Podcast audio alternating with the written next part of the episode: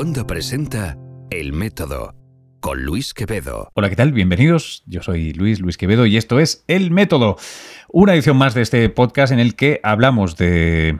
Pues hablamos de muchas cosas científicas, eh, aunque no solo ni, ni mucho menos. Eh, en una de las últimas ediciones nos pusimos un poco a, patinar sobre el nuevo ministro de Ciencia eh, de España y, la deriva de la política científica, diplomacia, en fin, un montón de cosas. Hoy, sin embargo, hoy nos vamos a, a, quedar en la ciencia, o bueno, vamos a empezar por la ciencia, por lo menos. Veréis, eh, tengo conmigo aquí en el, en el estudio de, de Madrid a Julián Muñoz, quien no sé si es justo decir recientemente, no sé si recientemente te has mudado, porque yo te conocí estando en Baltimore y ahora estás en, en Harvard, ¿no? Bienvenido. Gracias, muchas gracias por tenerme. Ah, llevo un año allí, más o menos. Bueno, eso ya. ya ¿te, ¿te, consideras bostonian ya? O más va? o menos. ¿Mucho frío? No. ¿Qué va? Es coña, ¿no? Coña. Vestido de lana de arriba abajo y con el plumas. Seis meses al año. Madre mía. Bueno, eh, Julián, eh, eh, ¿cómo le cuentas a alguien no científico a qué te dedicas?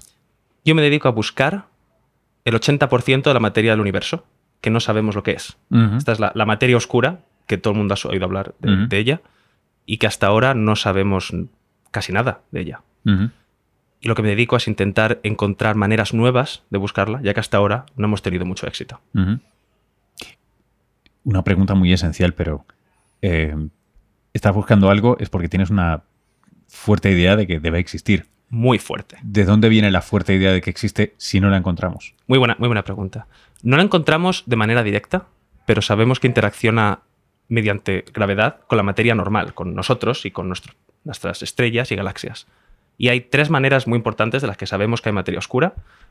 Una es por el fondo cósmico de microondas, porque sabemos que muy recientemente, muy, uh -huh. en el universo primordial, sabemos que el 80% de la gravitación que había no está hecha por la materia normal. Y hablaremos más del fondo cósmico de microondas después. Pero la segunda manera es por el efecto de lente gravitacional. O sea, si tú pones materia y pones luz detrás, la luz que viene hasta nosotros se, se dobla por el camino, por la gravedad de lo uh -huh. que hay entre medias. Esto es algo que hemos visto detrás del Sol, por ejemplo. Cuando el Sol tiene un eclipse, las estrellas que hay detrás no están exactamente donde te esperas. Pero esto lo vemos también en, en grupos de galaxias. Vemos que las galaxias doblan la luz, pero la luz se dobla mucho más de lo que esperarías por las galaxias. Uh -huh. Y eso, de hecho, no solamente más, sino además en otros sitios. Porque la materia oscura está, no está exactamente donde está la materia normal. Podemos, sabemos dónde está la materia oscura, lo que no sabemos es qué es. Lo sabemos por exclusión. ¿no? Lo sabemos por, sí, porque no, porque no es materia normal. Exacto. Y la tercera forma es la más conocida quizá, es por las curvas de rotación de galaxias. Cuando tú miras las estrellas de la Vía Láctea o, uh -huh. o de Andrómeda, otras galaxias, estas estrellas rotan alrededor uh -huh. y podemos ver las velocidades. Estas velocidades tienen que ver con cuánta masa hay dentro de donde están rotando uh -huh. y esta masa es mucho más alta de la que hay en estrellas. Que así es como originalmente descubrieron que había materia oscura. Pero hoy en día sabemos que la hay por muchos motivos. Y de hecho sabemos con aproximadamente el 1% de precisión cuánta hay. Madre mía. Lo que no sabemos es qué es. um, este, este, sería un tema enorme en el que luego igual nos, nos metemos un poquito, pero eh, eh, sí que la, la, la excusa para, para, charlar hoy tiene que ver con, con eh, un trabajo publicado recientemente eh, que me gustaría que le dieras una, una, pincelada primero, porque tiene que ver con el fondo de radiación de microondas, que yo creo que más o menos a todo el mundo le, le puede sonar un poquito, pero igual sí te pediría que le dieras una pincelada de qué es ese fondo de radiación y a partir de ahí yo creo que podemos construir toda la historia. Muy bien. Eh, en el universo, cuanto más tiempo pasa, el universo más se diluye y más frío se vuelve. Entonces, si tú lo rebobinas, lo que te das cuenta es que en algún momento era muy denso y muy caliente, y eso lo que significa es que todos los átomos del universo se ionizarían. Los electrones y los protones se separarían. Uh -huh. Ahora, si tú lo dejas correr, lo que te das cuenta es que en algún momento estos electrones y protones, un cierto tiempo después del Big Bang, se uh -huh. recombinarán, en, uh -huh. formarán átomos de hidrógeno. Hay un montón de átomos de, de hidrógeno que de repente se forman y todos los fotones que estaban en el universo, de repente son pueden moverse porque no hay electrones libres. Claro, porque la, la, esta sopa primordial de protones y electrones es opaca Eso es. a los fotones, en el momento en que tenemos esos átomos tan, tan, tan sencillos, que es un protón y un electrón, eh, de repente uy, podemos ver, es casi como un vidrio glaseado, ¿no? Esto es en un momento dado, pum, le damos Eso el es. cambio y puede pasar la luz. Eso es. Y estos fotones, cuando nos llegan hoy en día, eh, la longitud de onda se ha, se ha hecho mucho más larga y tienen aproximadamente milímetros que está en, la- en el microondas. Y esto lo llamamos el fondo cósmico de microondas. Y esto es una de las cosas que nos ha enseñado muchísimo sobre cosmología, pero en particular la nueva detección no es del fondo cósmico de microondas, sino de fotones que nos faltan. Estos, los fotones del fondo cósmico no tienen una sola frecuencia o una sola longitud de onda, si quieres, tienen un montón. Son lo que llamamos un cuerpo negro. Entonces tienen fotones a bajas frecuencias. Y dado que sabemos, lo conocemos muy bien, sabemos exactamente cuántos fotones debería haber. Y hay un grupo llamado EDGES, que es eh, Epoch to Detect the Global Epoch Organization Array. Este experimento ha detectado cuántos fotones nos faltan en frecuencias de radio. Ahora, tú preguntarás, ¿por qué nos van a faltar fotones? Eh, eso tiene que ver con el hidrógeno, precisamente, que se ha formado, que existe entre el fondo cósmico de microondas y nosotros. A ver. Este hidrógeno tiene el estado natural del hidrógeno, es un protón y un electrón. Si el spin del protón y el electrón están alineados o están anti-alineados, las energías son ligeramente distintas. Y el fotón que se emite cuando vas del uno al otro tiene 21 centímetros de longitud de onda. Esta es la famosa, la famosa eh, transición hiperfina del hidrógeno. Y eso es radio. Y eso es radio. 21 centímetros es radio, justamente. No sé si es FM. Creo. No estoy seguro. Bueno, estamos en podcast, no nos, no nos atañe. Somos la nueva generación. De acuerdo. Am, hay muchos fotones del fondo cósmico de microondas que en algún momento, entre que la longitud de onda se les hace más larga, van a tener exactamente 21 centímetros. Y el hidrógeno les va a poder absorber. Si tú haces las cuentas, tú calculas que aproximadamente uno de cada 10 fotones, como mucho, se podría absorber en, en una cierta, en la cierta época donde Edges estaba mirando. Y lo que Edges ha descubierto es que no es uno de cada 10, sino uno de cada 5. Hay el doble de absorción de lo que es posible dentro del modelo estándar de cosmología que todos entendemos y queremos. Y esto es algo que es muy difícil de explicar. Claro, si el doble de absorción, significa que o, está, o hay el doble de hidrógeno, que asumimos que no es el caso porque lo habríamos visto, Claro. o hay la mitad de radiación, O el doble de radiación también. o el doble. O el doble, perdóname, Sí. qué idiota. Sigue, sigue. El- claro, si tú me preguntas, ¿cómo sé cuánta, cuándo es- cómo sé que es uno de cada 10 y no otra cosa?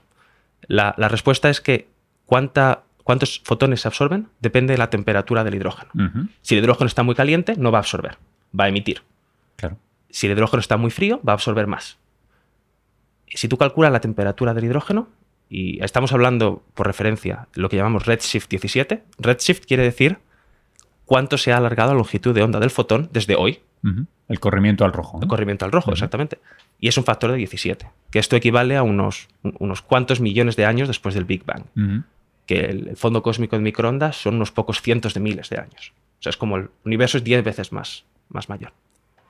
Sabemos que la temperatura del hidrógeno tiene que ser aproximadamente unos 10 grados Kelvin, que eso es menos 263 Celsius. Y no ha podido cambiar mucho porque sabemos exactamente de lo que está hecho el universo, que es materia oscura, materia normal, y la materia normal son hidrógeno, y lo único que hace el hidrógeno es, como cuando el universo se expande, se enfría poco a poco. Para que se absorba uno de cada cinco fotones en vez de uno de cada diez, tienes que hacer que el hidrógeno tenga una temperatura de 4 grados Kelvin o menos. Tienes que enfriar el hidrógeno. Y es muy difícil enfriar cosas con astrofísica. Es muy fácil calentarlas. Siempre puedes emitir muchos fotones que los absorba el hidrógeno y que suba la temperatura. Pero es muy difícil enfriarlo. Y ahí es donde entra la física de partículas y, lo que, y la materia oscura. Puedes enfriar el hidrógeno si haces que interaccione con un fluido más frío, con la materia oscura en este caso, y que le dé energía a la materia oscura. Porque en este caso, la materia oscura, una de, la- uno de los, una de- las pistas, supongo que se encierra en su nombre, es que eh, precisamente no, no está radiando. Efectivamente. Está, entiendo que no infinitamente fría, pero está notablemente más fría que el resto de materia. Mucho, mucho, mucho más fría. Eso es. ¿Cómo se produce esa interacción? ¿Se supone que la materia oscura está siempre pasando de todo? Muy bien. La, eh, claro, la- la razón por la que esta época del universo es interesante es porque es la, es la época cuando los variones van a estar lo más fríos posible. Como te he dicho, en algún momento tú vas a emitir fotones, las estrellas emiten fotones, y estos fotones van a calentar la, materi- la materia normal. Entonces, lo- los variones, el hidrógeno, eh, cuando decimos variones, es todo lo que no es materia oscura, que es materia normal. Hidrógeno, electrones, protones, se van a calentar cuando se emitan las primeras, la, la luz de las primeras estrellas y se vaya por todo el universo. Ahora, esta época es cuando el hidrógeno es el más frío. Y esto es lo que, esto lo que hace es que si buscas interacciones que sean más importantes cuando la temperatura es baja, aquí es cuando van a aparecer por primera vez. Tú puedes tener materia que es enteramente oscura en toda la historia del universo, excepto en esta época que sí que interacciona con nosotros, si haces que interaccione a través de una carga eléctrica. ¿Por qué una carga eléctrica? Buena pregunta. Porque quieres interacciones que sean de tipo Rutherford. Interacciones que crezcan cuando la velocidad es más pequeña. Ujú. Si te acuerdas del experimento de Rutherford, tenía un montón de átomos de oro y les tiraba partículas alfa, que son núcleos de helio. Y estas partículas tenían una cierta deflexión, eh, se, se cambiaban el ángulo cuando iban cerca de los átomos de oro, y esto es por la interacción entre cargas eléctricas. Esta interacción crece mucho con la velocidad cuando la velocidad baja. De hecho, es lo más rápido que hay, que hay en, en- en teoría de campos cuánticos, es la interacción que crece más cuando la velocidad es más pequeña. Temperaturas bajas significan velocidades más pequeñas. Entonces, esta época, de cuando Aegis ha detectado la señal, es la, la época donde la velocidad es lo más baja que ha sido en la historia del universo. Si tú quieres buscar interacciones entre materia oscura y materia normal que dependan de velocidad, de esta manera, este es el mejor Ese lugar. momento. Y precisamente la señal de Aegis, de que nos faltan más fotones, nos falta uno de cada cinco en vez de uno de cada diez, nos está diciendo que los variones se han enfriado y puede que hayan interaccionado con la materia oscura. Lo que, lo que hicimos nosotros es, si te tomas esto en serio, puedes buscar cuál es la carga eléctrica que necesitas en la materia oscura para poder explicar esta señal. Y realmente no necesitas una carga muy grande. Necesitas una materia oscura que es una millonésima parte de la carga del electrón y aproximadamente con las mismas masas entre el electrón y el protón. Hmm. Ay, perdona mi ignorancia eh, enorme sobre física de partículas, pero la, la carga de electrón no es fundamental. Es un- esa es una muy buena pregunta. La carga de los quarks es fundamental. El, Ah, el un tercio, Vale. claro. Pero Un sí, la carga del electrón Bueno, es pero me estás hablando de una cifra. astronómicamente pequeña, Claro. claro. A nivel de física de partículas es muy difícil, sería muy difícil decir la carga fundamental es una millonésima y el electrón, por casualidad, es un millón de veces. Ajá. Eso es lo que llamaríamos no natural, no es natural. Pero hay maneras de conseguir esto que en física de partículas utilizamos todo el rato, como fotones oscuros. Tú lo que tienes es nuestra materia normal, tiene carga con el fotón, hay una materia oscura, tiene carga con el fotón oscuro, y estos dos fotones, naturalmente, en física de partículas, tienen, se, se mezclan con el otro. ¿Sabes cómo los neutrinos se mezclan unos con otros? Es muy parecido. Entonces, la materia oscura habla con su fotón, con una carga que es más o menos como la del electrón, pero nuestro fotón y el otro fotón no hablan con, ot- con- con el otro tanto. Es como los neutrinos, normalmente la mezcla de un neutrino a otro no es tan grande. Aquí la mezcla entre estos fotones sería mucho más pequeña. Y de ahí la reducción efectiva de carga para la materia Eso es. ordinaria que somos tú y yo. Eso es. Ok, vale, vale, vale. Y esto, Vale. una de las razones por la que necesitas eh, un fotón oscuro, necesitas que la materia tenga carga, Ujú. es tú puedes decir, bueno, ¿por qué no hago que la materia oscura interaccione con una nueva fuerza? Digamos, una fuerza que, que- que haga que estas cosas, que la materia oscura y la materia normal se termalicen, lleguen a equilibrio térmico. La razón por la que no puedes es porque eso implica que hay una fuerza nueva entre materia normal y materia normal. Ujú. Sí, y si tú metas un segundo fotón, este segundo fotón va a hacer fuerza entre electrones y electrones otra vez. Y esto lo tenemos muy bien controlado en el laboratorio. Si le das a la materia oscura un poco de carga eléctrica, nada de esto realmente pasa. Entonces estás, estás seguro. Y en teoría, sí, como ya te digo, esto sería el primer sitio donde estas señales aparecerían. Si fuera, si fuera real, si la materia oscura tuviera un poco de carga, lo encontrarías primero aquí. Y ahora la pregunta es, ¿qué más, qué otras señales podría tener?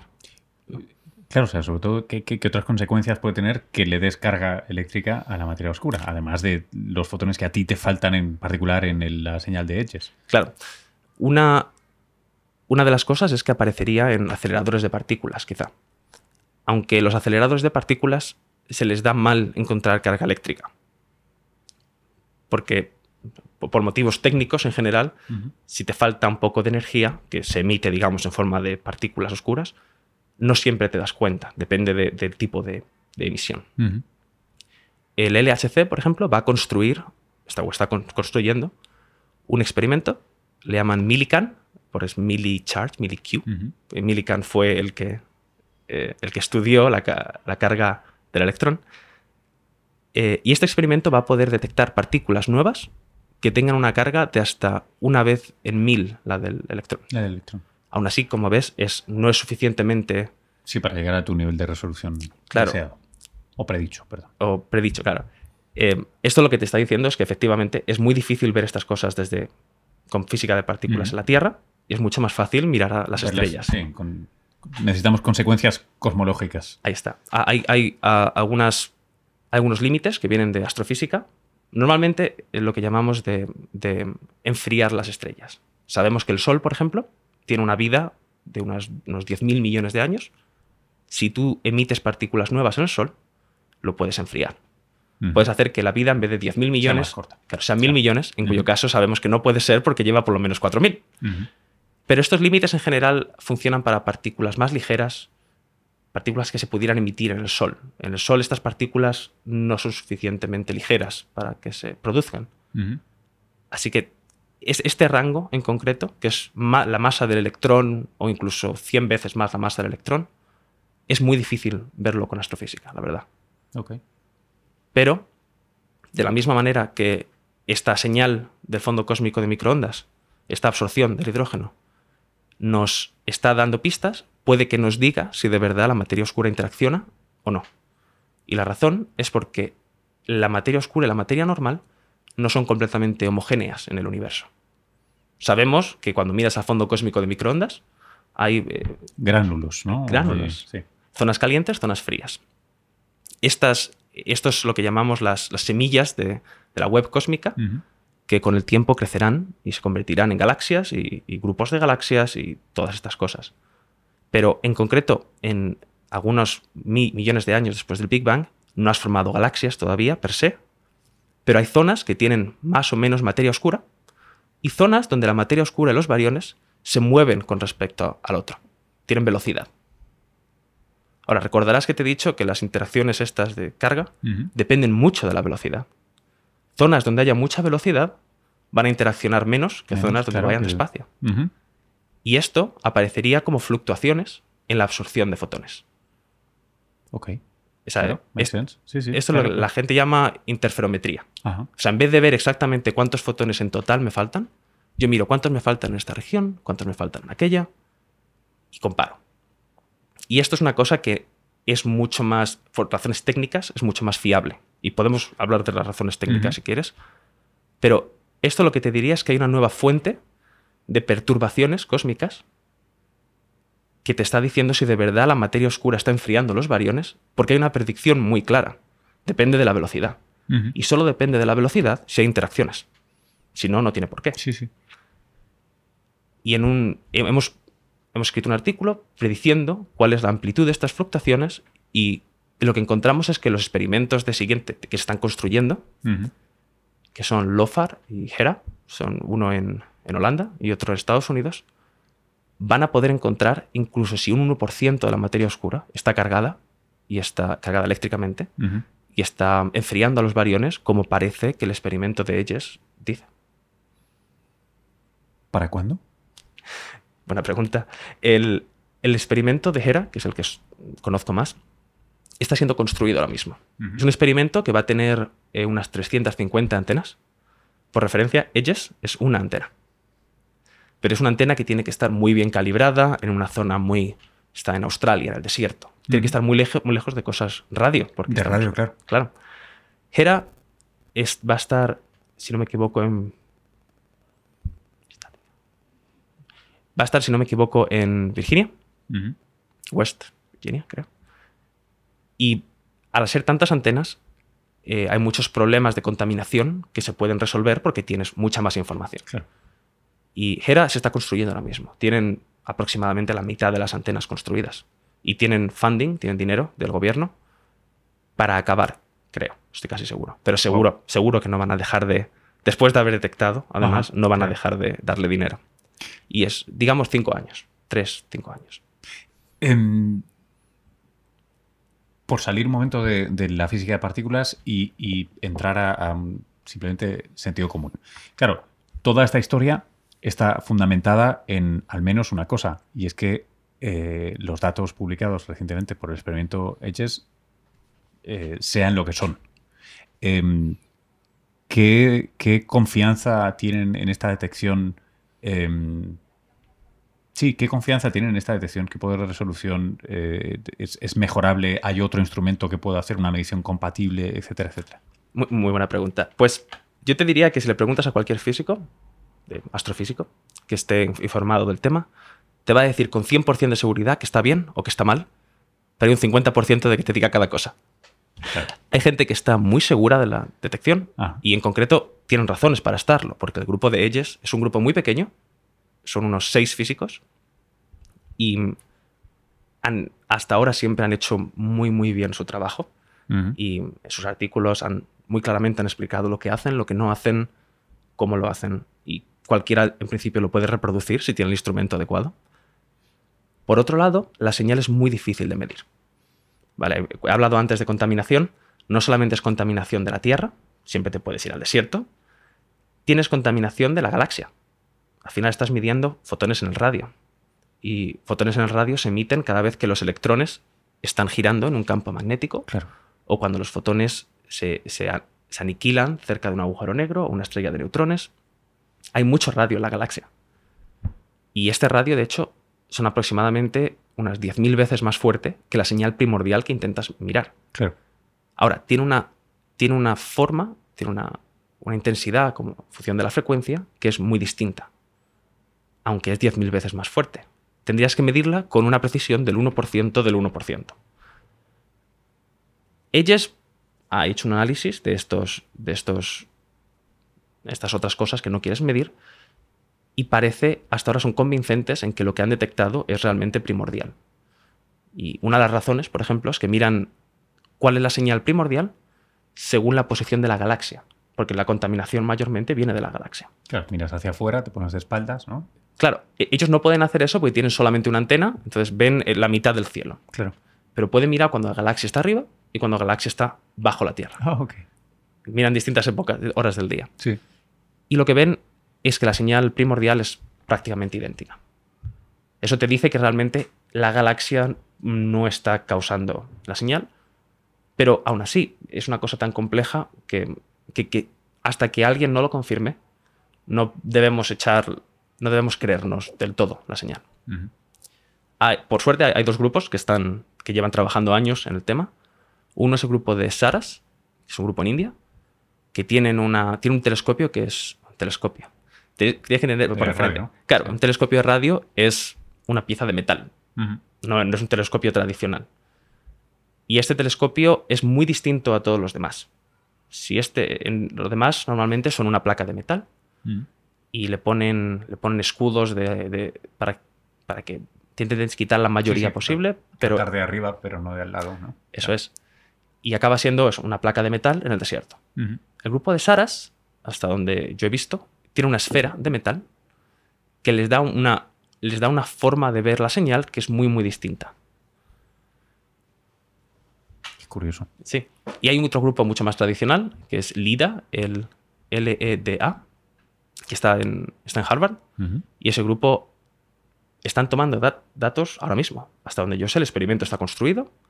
Tienen más o menos la misma sensibili- sensibilidad a la señal que el grupo de ellas. Y esperaríamos resultados en meses, como mucho un año. Y si lo confirman, sería mucho más creíble, porque su experimento está en, ah, creo que en California. Está, está en el hemisferio norte del Ok. hemisferio sur. Ajá. Y una razón, una cosa importante, es que en el hemisferio norte no ves el centro galáctico. Si tú miras, por eso es la famosa Vía Láctea, tú miras desde Roma y no ves el centro de la galaxia, ves el, el- el brazo espiral, que por eso parece una Vía Láctea. Claro.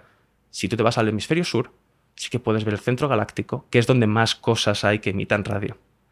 Entonces, este experimento, LEDA, va a tener menos problemas con cosas secundarias, aunque aún así van a seguir siendo muy grandes, Sí, sí, sí. y es más creíble si, si lo ven. Em, ahora insisto en la otra parte. Vale, esto es el tratamiento de la señal.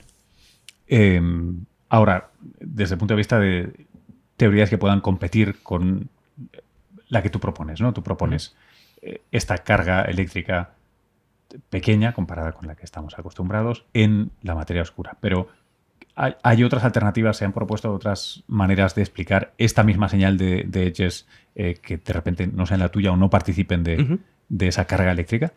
Sí, la, al final lo que nosotros proponemos es que tú le quitas energía al hidrógeno y haces que el hidrógeno esté más frío, interaccionando con la materia oscura.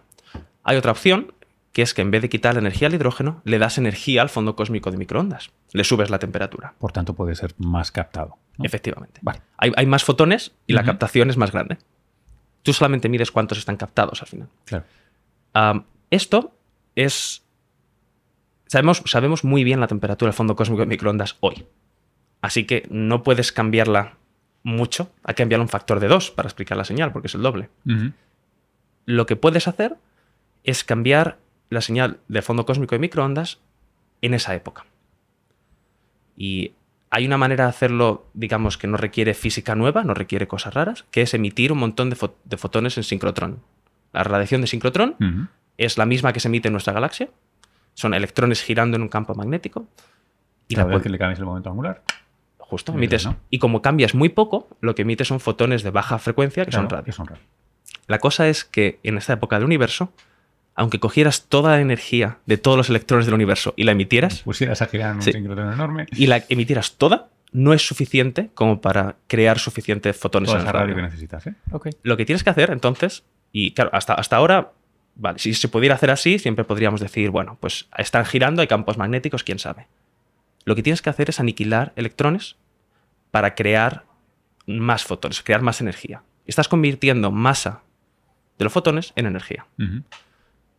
Esto requiere en general estar en, cerca de un agujero negro, una estrella de neutrones, o necesitas que los electrones sean relativistas. En general las cosas son relativistas cuando orbitan cerca de algo muy, muy masivo, Claro. como una estrella de neutrones o un agujero negro. La cuestión es que siempre que aniquilas energía para crear fotones de radio, también estás emitiendo fotones en visible y en rayos X, Claro. y esos fotones van a calentar el gas. Así que lo que ganas de calentar, De enfriar por un lado, claro, estás aniquilando electrones, pero por otro lado estás calentando. claro, En este caso, sí. en el caso, o sea, que la, la explicación más natural, perdón, sería que, que estás emitiendo radio, está en contradicción con la con en Con sí el resultado, claro. Sí, sí, sí. Exacto. Otra opción, que es más exótica, eh, también requiere materia oscura, y es, hacemos que la materia oscura emita fotones de radio. Ah, Y eso, en general, no puedes hacerlo como con los electrones que esté orbitando, porque la materia oscura no va a tener suficiente carga. Aunque sea una millonésima, no es suficiente como para emitir y absorber fotones mucho. Lo que puedes hacer es que la materia oscura se aniquile a fotones de radio. Pero necesitas que sea únicamente a fotones de radio, claro. porque si no, Porque si no tendrás exactamente el mismo problema. Tendrás Claro. que encontrar el, el extra de otras frecuencias o longitudes de onda. Efectivamente. Y ha, ha habido, hay un par de artículos que exploran esta idea y en general los modelos son muy complejos. Los modelos requieren que la materia oscura esté aniquilándose de alguna forma y que y a- algunas partículas que no son fotones y que estas partículas luego se conviertan en fotones. Porque si lo haces directamente, si lo haces directamente, obviamente lo veríamos en nuestra propia galaxia, porque estamos rodeados de materia oscura. Claro. Así que no, no, y no es el caso. no es el caso. Claro. Desde luego, si la señal es cierta, si, Edges, si lo que Edges ha encontrado es realmente que el hidrógeno está más frío o que hay más absorción, parece muy complicado que no requiera materia oscura. Y en cierto modo, quizá ese es el, el mensaje principal de nuestro artículo, es que esta época del universo es un laboratorio excelente para ver física de partículas, porque no ha habido suficiente astrofísica como Claro. para cambiarte los resultados. Claro, claro, claro, claro. O sea, todavía es homogéneo, pero está, está en el proceso de dejar de serlo y es un momento privilegiado. Claro, están Claro. pasando cosas. Ah, qué interesante. No lo había pensado nunca así. Qué interesante. Ostras. Em, eh, perdón, me he perdido ahí un momento. Entonces, claro, es que no lo había pensado nunca. Es como el momento, el primer momento en el que puedes montar un laboratorio. ¿no? Sí. Es, es- es el primer laboratorio natural. Es el momento en que deja de ser eh, eh, opaco. Puedes empezar a. es tiempo cero. Claro, desde que se emite el fondo huellas, cósmico. claro. Claro. desde que se emite el fondo cósmico hasta hoy, después del fondo cósmico, hay una historia. Y ese es el primer momento después del fondo cósmico en el que tenemos datos. De algo. Claro. Y estos datos son. En, co- en concreto, además, los datos están. you know, parece que están indicando que hay materia oscura. Pero aunque no lo estuvieran indicando, aunque los datos estuvieran de acuerdo con nuestras expectativas, Sí, sí, ya es un dato. O sea, Es un dato. claro. entonces podrías decir: la materia oscura no tiene carga. Y es una cosa que no podemos ver desde la Tierra con laboratorio, con aceleradores. Es una cosa que estamos aprendiendo cosas nuevas de lo que es o no es la materia Claro, oscura. claro. Ostras, qué interesante, tío. Y, son- y los datos que tenemos por ahora son. Te los puedes creer o no, Mm, pero los datos, cuando tengamos estos interferómetros como Hera, mm. los datos van a ser creíbles, porque no van a tener todos estos problemas de, de contaminación con el mismo nivel. Mm. Entonces, aunque, aunque hoy quisieras dudar los resultados, porque, oye, cuando tienes algo. Cuando tienes algo que parece muy raro, necesitas mucha demostración para creértelo. Claro. Cuando tengamos esa demostración, que no va a ser dentro de mucho, va a ser dentro de unos pocos años, vamos a aprender una cantidad de cosas del universo y de la materia oscura increíble. Em, como alguien ajeno a la especialidad, eh, hay, una cosa que me carcome un poco. Yo creo, puedo hacer alguna analogía con, con algo de lo que sé un poco más, que es la parte de genética y, y tal, pero no, sería, sería imprecisa. Em, in- incluso por el nombre, ¿no? La etiqueta que lleva. eh, la, la biografía de la materia oscura como concepto, pues primero un, poco extravagante, después poco a poco ganando eh, un- una creación de, de datos y, y fans y al final siendo un, obviamente tenemos materia oscura y es impepinable porque mira todas las comprobaciones que tenemos. Ahora bien, seguimos sin saber de qué estamos hablando. Y eso abre un gran campo de, eh, reitero, eh, para los que no estamos en la especialidad, de especulación que es fascinante. La de teorías, propuestas, no propuestas, que si más, eh, ah, no recuerdo los, los WIMPs, los, los Sí. eh, ¿no? Weakly Interacting Massive Massive, Particle. Particles, y, en fin, un, un zoológico absoluto de teorías tal cual que todas son, eh, que todas son ejercicios no puramente, pero mayoritariamente intelectuales, porque todavía no hay manera de. O sea, no- no- la experimental todavía no está ahí. Yo te diría, claro, todo, pero est- estos, estos ejercicios Sí. requieren miles de millones de dólares, porque hay experimentos que se han construido para intentar detectar los WIMPs, Ajá. son minas subterráneas llenas de argón o xenón, son los famosos experimentos de, de detección directa.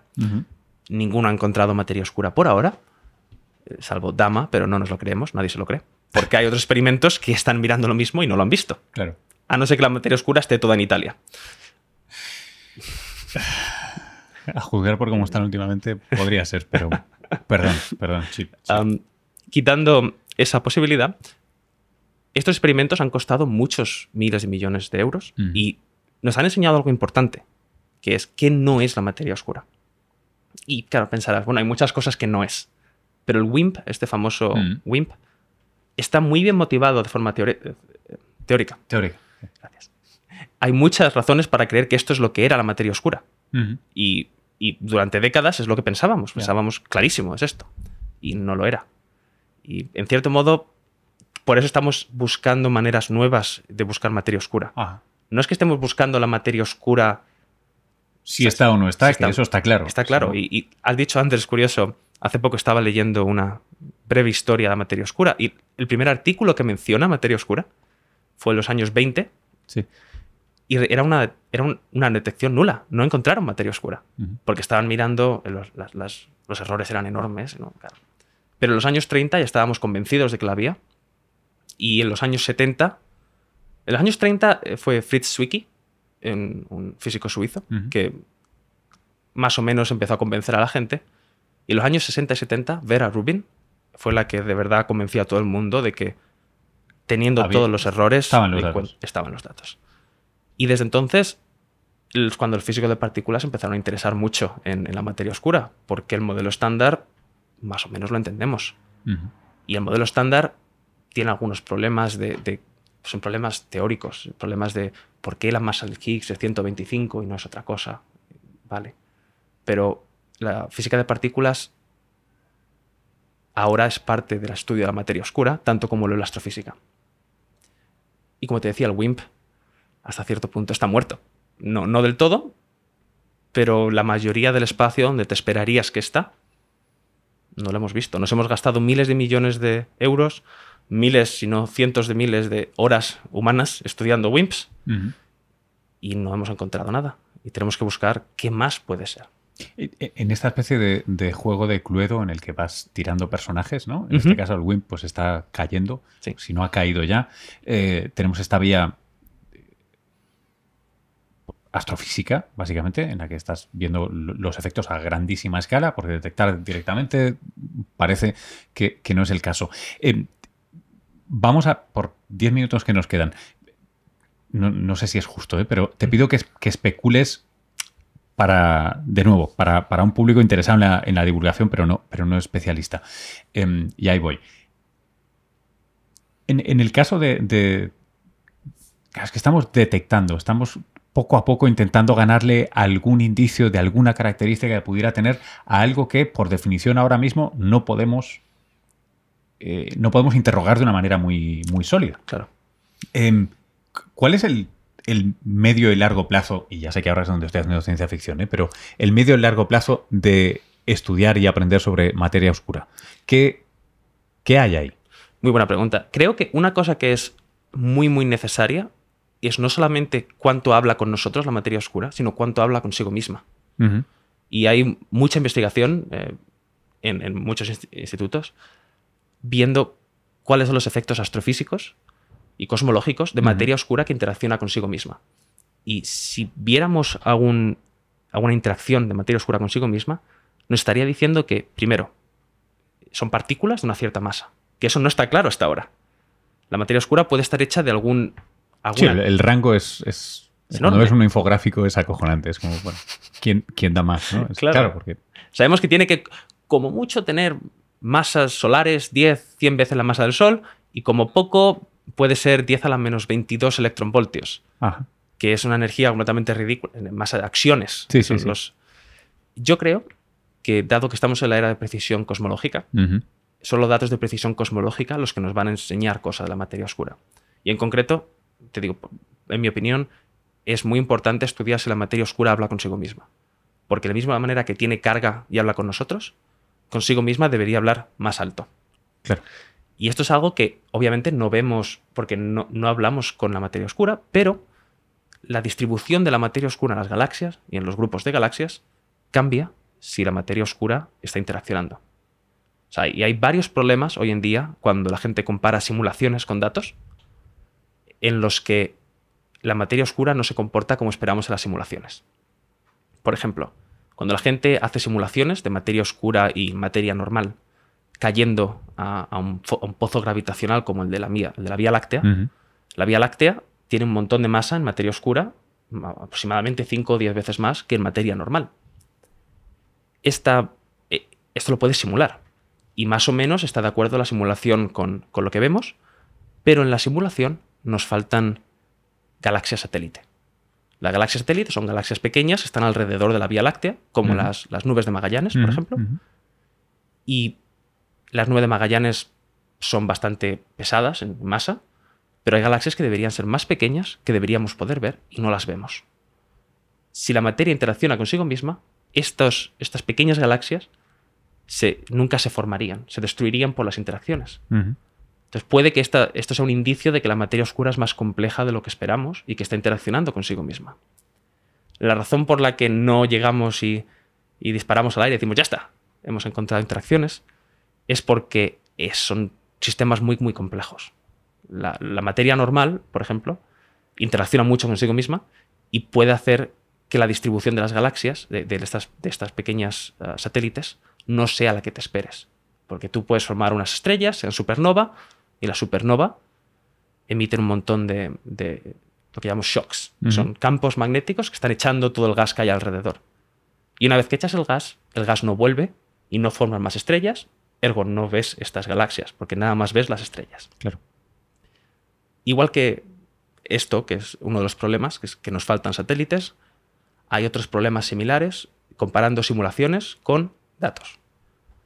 Y hasta ahora, de nuevo, el problema son eh, los efectos sistemáticos de la materia normal, que no los entendemos del todo, pero poco a poco estamos entendiéndolos mejor y mejor, con más datos y con mejores simulaciones y con mejores teorías.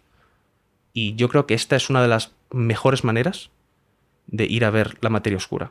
Es ver efectos astrofísicos de dónde está distribuida, no solamente de cuánto interacciona con nosotros. Julián, una última. Em,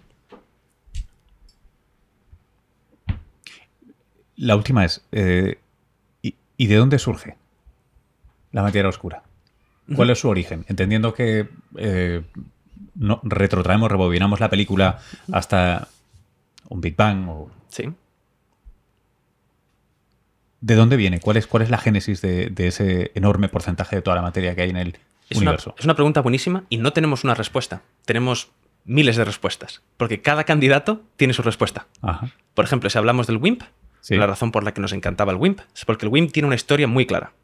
El WIMP estaba en equilibrio con nosotros en el universo primordial y cuando se fue del equilibrio es cuando se desacopló no se desequilibró y dejó de haber WIMPs del todo, sino que se quedaron unos, unos pocos. cuantos, un remanente. Y estos remanentes justo explica exactamente cuánta materia oscura La simetría, ahí está. Es perfecto. Sí. Pero no está.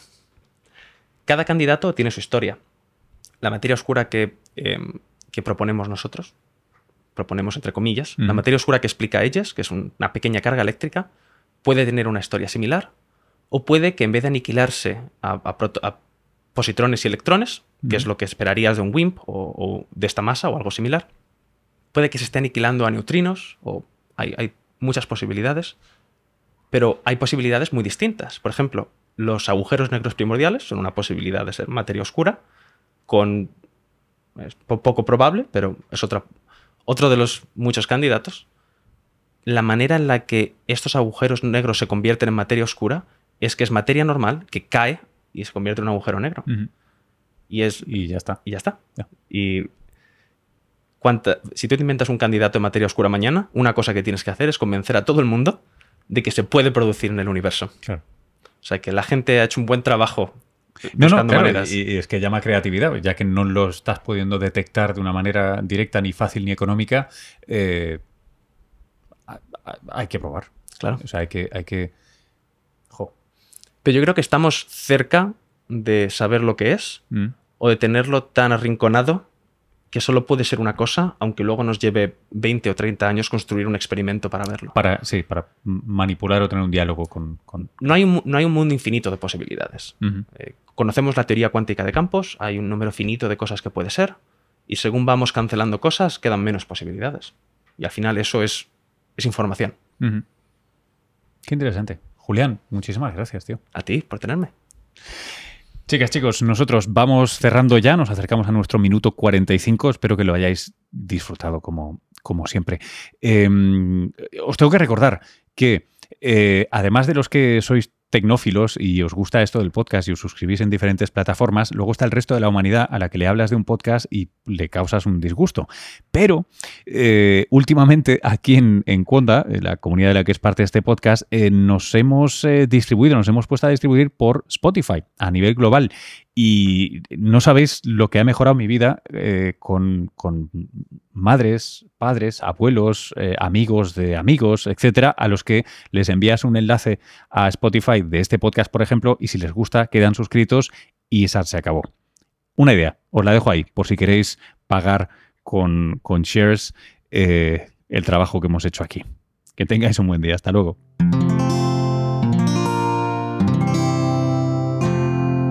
Puedes escuchar más capítulos de este podcast y de todos los que pertenecen a la comunidad Cuonda en cuonda.com.